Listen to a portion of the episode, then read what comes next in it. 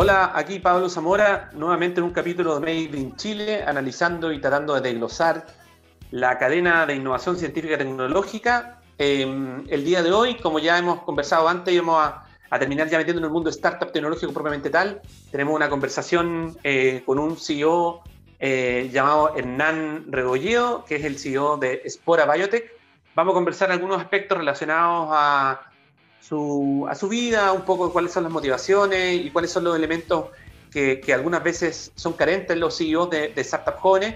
Vamos a tratar de analizar eso junto a Hernán, así que bienvenido a un nuevo capítulo de Made in Chile y esperemos eh, disfrutar de buena música. Vamos a escuchar música de Tribal Tech y de Level 42. Así que, chao, chao. Nos vemos en el siguiente bloque.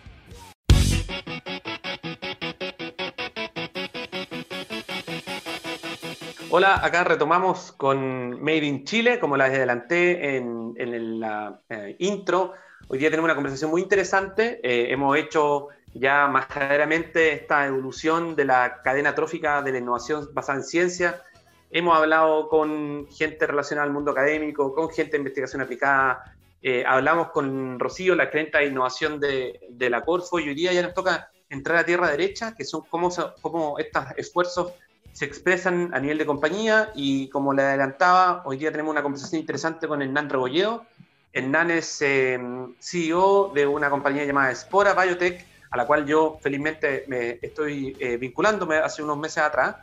Y la idea es, entender un poco en este camino eh, ya desde un emprendimiento puro y duro, un emprendimiento que utiliza conocimiento científico, que está reclutando científicos de primer nivel a nivel mundial, cómo se articula, cómo nace, entender un poco las motivaciones de Hernán, de que probablemente él hoy día esté en una etapa muy distinta como va a estar en cinco años más y, si todo sale bien su vida va a ser muy diferente en muchos aspectos positivos y muchos aspectos negativos. Entonces, la idea es que hablemos contigo, Hernán, respecto un poco a las motivaciones que tenéis tú, cómo visualizáis el crecimiento, por qué decidiste partir con esta compañía y extender la invitación a un montón de personas, y conocerte un poco más y, entender cuáles son, cuáles son esos, grandes, esos grandes temas que te motivan y que te mueven a, a hacer un emprendimiento que tiene una misión tan importante como, como reinventar una industria. Así que bienvenido a Made in Chile, Hernán. Eh, gracias por la invitación. Buenísimo, Pablo. De verdad, gracias, muchas gracias por la invitación. El programa ya lo, conozco hace tiempo y, ya es raro estar, ser parte del programa. parte de, los cambios que empieza a atravesar como emprendedor, empezar a tener esta, la oportunidad de estar en estas plataformas. Así que, de verdad, muchas gracias por la, por la invitación. Estoy muy emocionado. Oye, Hernán, cuéntanos un poco, antes de entrar a Espora, quién eres tú, a dónde vienes, cuáles son, tus recorridos antes, antes todo tu mundo pre-Espora. Mundo pre-Espora, bueno, yo parto en, aunque me siento no lo denote, yo parto en Caracas, yo soy, soy venezolano, nací allá, eh, me vine a vivir a Chile a los 11 años. Y de ahí nada, pues empecé, bueno, vida normal, en el fondo un venezolano acá en, acá en Chile, empecé a a conocer la cultura chilena, perdí mi acento y ahora ya me considero chilesolano. La verdad, Chile me encanta, un país al cual le tengo mucho cariño, que me quiero quedar y que quiero ayudar a, desarrollar. ¿Cachai? Básicamente, no, yo creo que los dos compartimos esa, esa hambre de desarrollar Chile, de demostrar que en Chile sí se pueden hacer cosas potentes y que no es solamente afuera donde se puede, donde se puede cambiar el mundo y generar soluciones tecnológicas eh, bien, bien fuertes y bien disruptivas. Así que un poco por ahí, desde ahí vengo, luego en el fondo empecé a, generar los primeros emprendimientos, a los, a los 20 años hice un, club de rugby junto con unos amigos, después eh, me metí en el mundo del neuromarketing, también fundé una, una empresa de neuromarketing, eh, dentro de esa misma empresa eh, hicimos un proyecto bien choro, que era el destinar las tecnologías de neurociencias para entrenamientos de deportistas de alto rendimiento, y es básicamente entrenar el cerebro de deportistas que son unas máquinas, Ahí tuve el honor de trabajar con el Chaleco López, con él ganamos en el fondo su primer campeonato en, cuatro ruedas, su primer Dakar. Y luego me meto en el fondo en, el mundo de la innovación, ya la, la, tecnología más, de, crear tecnología, lo otro era la tecnología preexistente, buscarle nuevas aplicaciones. Y me empiezo a topar con el mundo de los micelios, ¿cachai? Y, y que se podía hacer cuero. Y, la gran motivación, la verdad, que, que, tiene esto detrás en un inicio, ¿cachai? Siendo que en el fondo mi background, a ver, yo soy publicista, no tengo nada que ver con la, la biotecnología, es que eh, tengo un, gran amigo que está hoy en día en Estados Unidos, ¿ya? que es uno de los creadores de, en el fondo de, de Awesometex, que me metió en todo lo que es la, la, industria textil, me mostró el impacto que tiene eh, ambiental y también el impacto que tiene desde el punto de vista del ser humano. Eso fue lo que más, honestamente, lo que más me, me pega y lo que más me mueve, porque obviamente, a ver, el cuero tiene impacto climático, tiene un impacto en el abuso animal, pero lo que muy poca gente conoce es el impacto humano que tiene y las condiciones con las que las personas están trabajando en países como India. ¿cachai? Entonces, eso fue lo que más me, empezó a mover eh, a, crear esto. Salió de un proyecto de tesis. Eh, me junté con el José, que es el cofundador de Spora, que a través de ese research, su laboratorio, y empezamos a meterle con todo, con cero pesos, eh, total desconocimiento sobre el mundo del micelio y la biotecnología. Pero luego ya tres años y medio, yo creo que estamos en una posición súper potente, estamos con un equipo eh, no sé si puede decir, pero un equipo la raja, básicamente. estoy súper orgulloso. ¿Se puede decir? ¿Se puede decir? Ya, bueno, para cachar el, vocabulario. Eh, y todo lo, lo, que es muy positivo, todos con, propósitos, con valores súper claros, valores bien compartidos, eh, que se centran en hacer bien, hacer cosas de sustentabilidad, hacer cosas que impacten de forma positiva, inspirar a otros emprendedores también. Oye, Hernán, ¿y tú nunca pensaste, eh, siempre como que tu recorrido ha estado ligado al mundo del emprendimiento, ¿verdad? El neuromarketing, lo que hiciste antes con el de rugby, ahora. Eh, ¿Nunca tú pensaste en tu trayectoria profesional emplearte? ¿Siempre eh, el mundo startup, emprendimiento fue la única, la única opción? ¿Nunca te viste sentado como publicista, no sé, por una corporativa o trabajando en McKinsey, como hacen todos los que quieren hacer una vida, una vida sin tanto sobresalto? No, la verdad, la verdad es que no, y tuve mucho, bueno, salté varias carreras, siempre... Ah, cuéntanos un poco eso, ¿cómo llegaste a ser publicista? Yo esa, parte no la conoce nadie, ¿no? A ver, yo, entré estudiando, primero estudié arquitectura, me gustaba mucho, era una carrera bien artística, eh, me gustaba la, en el fondo la, construcción, los edificios que se hacían, en el fondo la, arquitectura era una carrera muy conceptual. Y como piensa el arquitecto es súper importante porque toma en cuenta desde la parte estructural hasta el comportamiento humano que se genera en ese lugar, hasta el impacto ambiental que tiene. Entonces, es una visión súper holística en ese sentido. Eh, pero no me veía como arquitecto, después como cabro chico en el fondo queriendo emprender, pero viendo a ver qué carrera me, me, sirve para emprender. Eh, lo típico que dicen básicamente los, los, más viejos, ¿no? Es que, bueno, estudié la ingeniería comercial, herramientas, no sé qué tomé un electivo de economía, me gustó, me metí y a los dos años y medio ya estaba chato, era, era puro número, pura plata, ¿cachai? No, cero pasión, no, había pasión. Por último, un civil tiene mucho número, pero está construyendo un puente, ¿cachai? Eh, pero la ingeniería comercial, la verdad, me pareció que era, mm, era muy, muy, muy pobre en, propósito. Eh, y, y ahí, la verdad, ya estaba con algunos emprendimientos, me quería salir de la universidad eh, bueno, estamos, obviamente, muy distinto el, concepto de salirse de la universidad en Estados Unidos, donde las plataformas con son súper potentes, a salirse de la universidad en Chile y no tener un título universitario, ¿cachai? Que, que te pega fuerte desde para ser, ser, un dropper, ser un dropper en Silicon Valley no es lo mismo que ser un dropper en Iquique. Claro, ¿cachai? En Iquique te, vaya a hacer, te a manejar un taxi y en, y en Silicon Valley te puedes te forrar. Claro, y tampoco es que... Te a trabajar una compañía, de hecho. Eh, fue que tuve 800 puntos en la PSU y era un genio que me podía lanzar, ¿no? Así que tenía que tener algún tipo de, backup. Y la verdad agradezco que me hayan empujado hacia allá y terminé estando en publicidad porque era como un, poquito como la, la, combinación de ambos mundos, el mundo, el mundo un poco más artístico, pero también aterrizado desde un punto de vista comercial. Y, Oye, dale, dale. Súper. Oye, Nan, y, un poco hablando, yendo un poco, lo, las startups están como siempre llamadas a romper paradigmas, ¿verdad? Y hay un paradigma que, que, bueno, hay una de las empresas que yo siempre soy majadero en decirlo, que admiro bastante por sus fundadores, porque son gente que está moviendo, moviendo básicamente la aguja en el aspecto financiero, que es Fintual, y ellos han adoptado una metodología bien chora, donde, donde han movido el límite también de lo mismo lo que estás diciendo tú, ¿verdad? De las carreras profesionales. Tú para entrar a una compañía como ellos, no importa la carrera que tú estudies, cualquiera puede postular. Tú puedes ser guardia de seguridad y cumplir un rol si es que sabéis programar en una compañía como esa, o eventualmente si tú sois médico y te querés dedicar a la finanza, hay, un, hay algo en el mindset de las personas que está por sobre la profesión para poder desarrollarse dentro de una startup como esta. ¿Cómo, veis tú esta cuestión de, la, transgresión de las disciplinas? Porque básicamente tú tenías un background en diseño, por la publicidad, tenías algo estructural, por la arquitectura, tenías finanzas, después te especializaste por los años que hiciste ingeniería comercial. ¿Cachai? ¿Cómo, cómo miráis tú esta plasticidad que tiene el, el, mundo eh, profesional o la, falta de plasticidad que tiene el mundo profesional para desarrollarse en el mundo startup? El mundo startup está acá para mí, ¿cachai? Está reinventando todo y el mundo ortodoxo universitario en Chile es súper de silo y no necesariamente dialoga. ¿Qué tan abierto tú estás? Tú si de una compañía que si le va bien va a tener 400 empleados en unos años más, ¿cachai? Em, dame tu impresión respecto a esa sensibilidad, respecto específicamente a la formación y esta transhumancia disciplinaria que, que podría ocurrir en, en, compañías como, como, la tuya.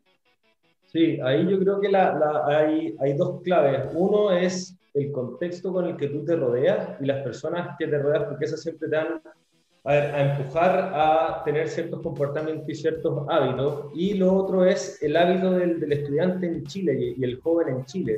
Eh, no todo el mundo, o sea, por lo menos cuando yo estaba estudiando, las personas solo veían su carrera y pasó, me pasó en arquitectura, en comercial y en publicidad. En el fondo, te entregan un conocimiento, eh, tu objetivo ahí es sacarte la mejor nota, por lo tanto, tu conocimiento y tu, tu, foco va solo para allá y dejan afuera totalmente cualquier eh, nueva fuente de conocimiento que son de mejor calidad, ¿cachai? Que te puedan ayudar a aprender más cosas. Entonces, en ese sentido, yo creo que acá sí falta, el, y yo creo que a nivel latán también, o sea, mis amigos de Venezuela, algunos lo tienen, otros no, que es la, la, necesidad de generar un hábito de querer ser autodidacta, la, la, necesidad de generar un hábito de querer leer más, o si no lees, bueno, escucha audiolibros, ¿cachai? No hay ninguna vergüenza en escuchar audiolibros. Yo me concentro mucho leyendo, escucho audiolibros, ¿cachai?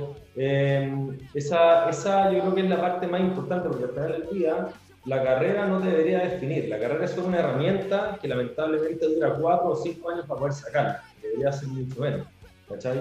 Pero el resto del tiempo libre que tú tienes es como qué, en, cuáles son los hábitos de aprendizaje que estás generando y cuáles son los hábitos para incorporar conocimiento que tú tenés, ¿cachai? Y en ese sentido yo siento que las personas con las que en el fondo converso que trabajan en el mundo startup lo tienen muy desarrollado, saben cuál es el valor eh, de leer, de ver charlas, de ver documentales, de estar constantemente atrayendo nuevo conocimiento versus un mundo un poco más tradicional que es solo, esta es tu carrera, este es tu magíster que va por sobre esa carrera, que tiene 100% tiempo en la misma, y este es tu primer puesto de trabajo, tu segundo, y siempre es súper como en concreto nomás. Entonces, en ese sentido yo creo que lo más... Y hablando también... Ah. Eh, no, dale, dale, dale, termina. Bueno, y, y, en ese sentido... No, me, me refiero a que, a que claro... dale, dale. Estamos con delay. Ya. Esto solo, esto solo flagelos de vivir en la periferia. ¿Verdad? Que la, internet no es la mejor necesariamente. Oye, Hernán, eh, hablando de eso, un poco, también uno de los roles de la, como yo mover esos límites, mirar la generación, bajo mi perspectiva económica, eh, ¿cachai? La generación de, dinamismo económico más allá de lo que hacen las corporativas. ¿Cuál tú crees que es el rol que cumple la startup a nivel de sociedad? Desglosa un poco tu visión del por qué tiene que existir una espora, ¿cachai? ¿Por qué tiene que haber un Fintual? ¿Por, por qué estas esta figuras, ¿cachai? Que, van a tender a, atraer talento, a crecer eventualmente, debiesen existir. ¿Cachai? Dame un poco tu visión respecto al, al rol político que tiene la startup en el ecosistema local. O sea, yo, yo, yo, creo que las startups y sobre todo acá en Chile, lo que, lo que es un Fintual, lo que es un Notco, eh, lo que podría llegar a ser una Espora, que creo que vamos súper bien encaminados, pero sí hay que estar consciente que nos falta todavía recorrer un camino para tomar un, peso fuerte, es que básicamente elevan el, el, ecosistema completo, porque te lo elevan desde un punto de vista de recursos humanos en la atracción de talento, que es súper importante. Silicon Valley es Silicon Valley por la cantidad de talento que tienen no me acuerdo cuál era la cifra exacta, pero la otra vez estaba escuchando una charla en donde más del 50% como de los key employees de, de las startups más importantes de Silicon Valley eran canadienses. ¿Cachai? Entonces, es súper importante la, la, atracción de talento en el sentido que en Latinoamérica hay talento muy potente, como lo que hemos visto, se pueden crear cosas, pero tú necesitas atraer ese talento, atraerlo a Chile. Y Chile se tiene que convertir en un destino, así como eh, en un minuto ha recibido premios como destino turístico, tiene que ganarse el puesto de un destino laboral importante para las grandes mentes del mundo. Eh, eso por un lado, desde un punto de vista de, talento. Desde un punto de vista económico, o sea, es súper importante eh, que se genere este ecosistema de, financiamiento privado, por ejemplo. Que Corfo estuvo subsidiando mucho tiempo y eso generó cosas, externalidades positivas y negativas, ¿cachai? Pero, por ejemplo, nosotros estuvimos levantando, estuvimos dos años y medio tratando de levantar capital y dentro de ese tiempo, eh, justo dio la, cuando fue el punto de inflexión en que Notco, por ejemplo, levantó la ronda B, ¿cachai? que fue una notición, y que Corner Shop estaba generando esta venta en que se terminó cayendo por México, pero que fueron como dos grandes hitos fuertes que llegaron. Las conversaciones que nosotros teníamos de financiamiento para Espora, antes y después de esos dos puntos, de esos dos acontecimientos, o sea, totalmente distintos. Entonces. Ay, qué buena, qué buena lo que estás diciendo. Mm, eh, tiene, tiene repercusiones, efectivamente. Sí, pues, y fue así. O sea, yo una, a unas reuniones con algunos Venture Capital o con algunos posibles ángeles y, la puerta cerrada así a los cinco minutos. ¿Cachai? Semana siguiente de la, de la noticia de Notco, oye, a ver, cuéntame, ¿qué onda? A ver, no, no me quiero perder. Y insights dentro de la industria de los inversionistas ángeles o de otros ventures era que los mismos viejos me decían, oye, acá están todos picados. Están todos picados porque los gringos se están llevando todo el valor, ¿cachai? De la gran empresa chilena y a nosotros se nos está escapando todo. Se nos escapó Cornershop, se nos escapó Notco, se nos escapó Finton y ahora por suerte lo estamos logrando con Sport y no se está escapando para afuera. Estamos logrando el financiamiento acá fuerte, ¿cachai? sí, no, maravilloso. Oye, oye Hernán, eh, cuéntame, cuéntame un poco, ¿cuál es tu, tú crees que la, la generación, tú qué edad tenías, Hernán? Yo 28. 28, tú, tú hay, me imagino que tenéis muchos muchos CEO amigos hoy día de otras startups, tecnológicas o no tecnológicas, ¿cachai? Hay un ecosistema súper creciente, yo lo veo todos los días, hablo con CEO de muchas compañías en todo Chile, ¿cachai? Pero, pero para poder ser CEO de una compañía uno requiere ciertas habilidades. ¿Cuáles tú creéis que en Chile eh, transversalmente son las habilidades que los CEOs necesitan para poder hacer que estas compañías sean compañías de impacto regional y global? Cuéntanos, hacen una, un poco una disección respecto a lo que tú has evaluado a dónde están esas carencias, ¿cachai? ¿A dónde hay que poner los esfuerzos? Si es que existe un programa gubernamental para apoyo CEO, que no existe hoy día, que a mí me encantaría que existiera, ¿cachai? Si esto, esto, igual que los inversionistas ángeles, hay que entrenarse, hay que desarrollar habilidades. ¿Cuáles son, tú crees, la, la, la, si es que existen, bajo tu perspectiva, algunos temas a desarrollar dentro de la CEO de las compañías sub 30, ¿cachai? Que tienen que ser abordados de algún punto de vista de aquí en adelante. Yo creo que hay hay tres grandes aristas que dos están sobre una que, que, es importante. La primera es la, la, fortaleza mental que tiene que tener un CEO, ¿cachai? Eh, y esa fortaleza mental no se da por simplemente ponerle huevos o tener garras, son, son hábitos, ¿cachai? Son hábitos de, de, por ejemplo, hacer ejercicios, si el ejercicio te hace bien y el ejercicio genera endorfinas, por lo tanto tú tienes una responsabilidad de que tu cuerpo esté bien para que tu mente esté bien y sobre eso poder tomar buenas decisiones, por ejemplo, eh, la meditación, ¿cachai? Hay distintas cosas que tienen que ser súper importantes. el, el famoso concepto de wellness. ¿Ah? ¿Qué cosa? El concepto de wellness, de bienestar, de que la persona esté en condiciones de bienestar. Pero, y, tomarlo con, con, responsabilidad, ¿cachai? No tomarlo como a la ligera. Y luego de que tú ya eres una persona puta, íntegro, en el fondo, que, que, tu cabeza está bien y que puedes tomar buenas decisiones, ahí viene lo siguiente que es, hay dos cosas que tienen que ver con como qué viene primero el huevo de la gallina, el financiamiento o el equipo. ¿cachai? Y es la capacidad de atraer talento, que es importantísima, la capacidad de atraer y retener talento. Porque muchos creen que porque solo porque el talento llegó ya se quedó, no, o sea, la, en startup la cantidad de, de migraciones de, de, de las personas clave es gigante. Y lo segundo es la capacidad de atraer financiamiento, que en Chile es peluísimo. Es súper difícil y ahora en pandemia es más peludo todavía en el fondo si no tenéis ya cierto, cierto bagaje eh, cierto desarrollo. En ese sentido, la capacidad de atraer financiamiento no va solo en saber cómo se utilizan las cosas que son básicas, en el fondo cómo se utilizan los vehículos de inversión, los instrumentos de inversión, eh, cuáles son las rondas, el ciclo de financiamiento, eh, toda la parte como, como técnica, sino que también es súper importante a ver cómo tú muestras esto a un inversionista para que la percepción del riesgo baje ¿ok? Y que sí valga la pena invertir en ti y en tu equipo, ¿ya? Eso que tiene que ver con habilidades comunicacionales clave, ¿cachai? Que es cómo tú muestras algo que va a existir, que puede ser muy potente, pero que tal vez todavía no está en todo, ¿cachai? Entonces, ¿cómo tú generas esa confianza? Y eso tiene que ver con técnicas comunicacionales que yo creo que en los levantamientos de capital se enfocan solo en la, en la, en la parte técnica financiera y dejan de lado las habilidades de negociación también, por ejemplo.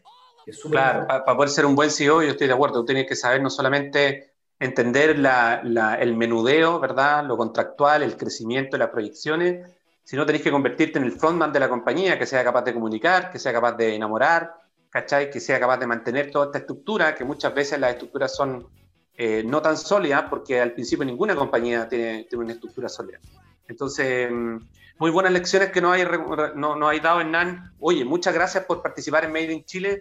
Agradezco la instancia, creo que te conozco un poco más. Y bueno, eh, ahora vamos a poner un tema eh, para cerrar. Así que muchas gracias por la sesión de hoy y como decimos los ateos, vayan sin Dios.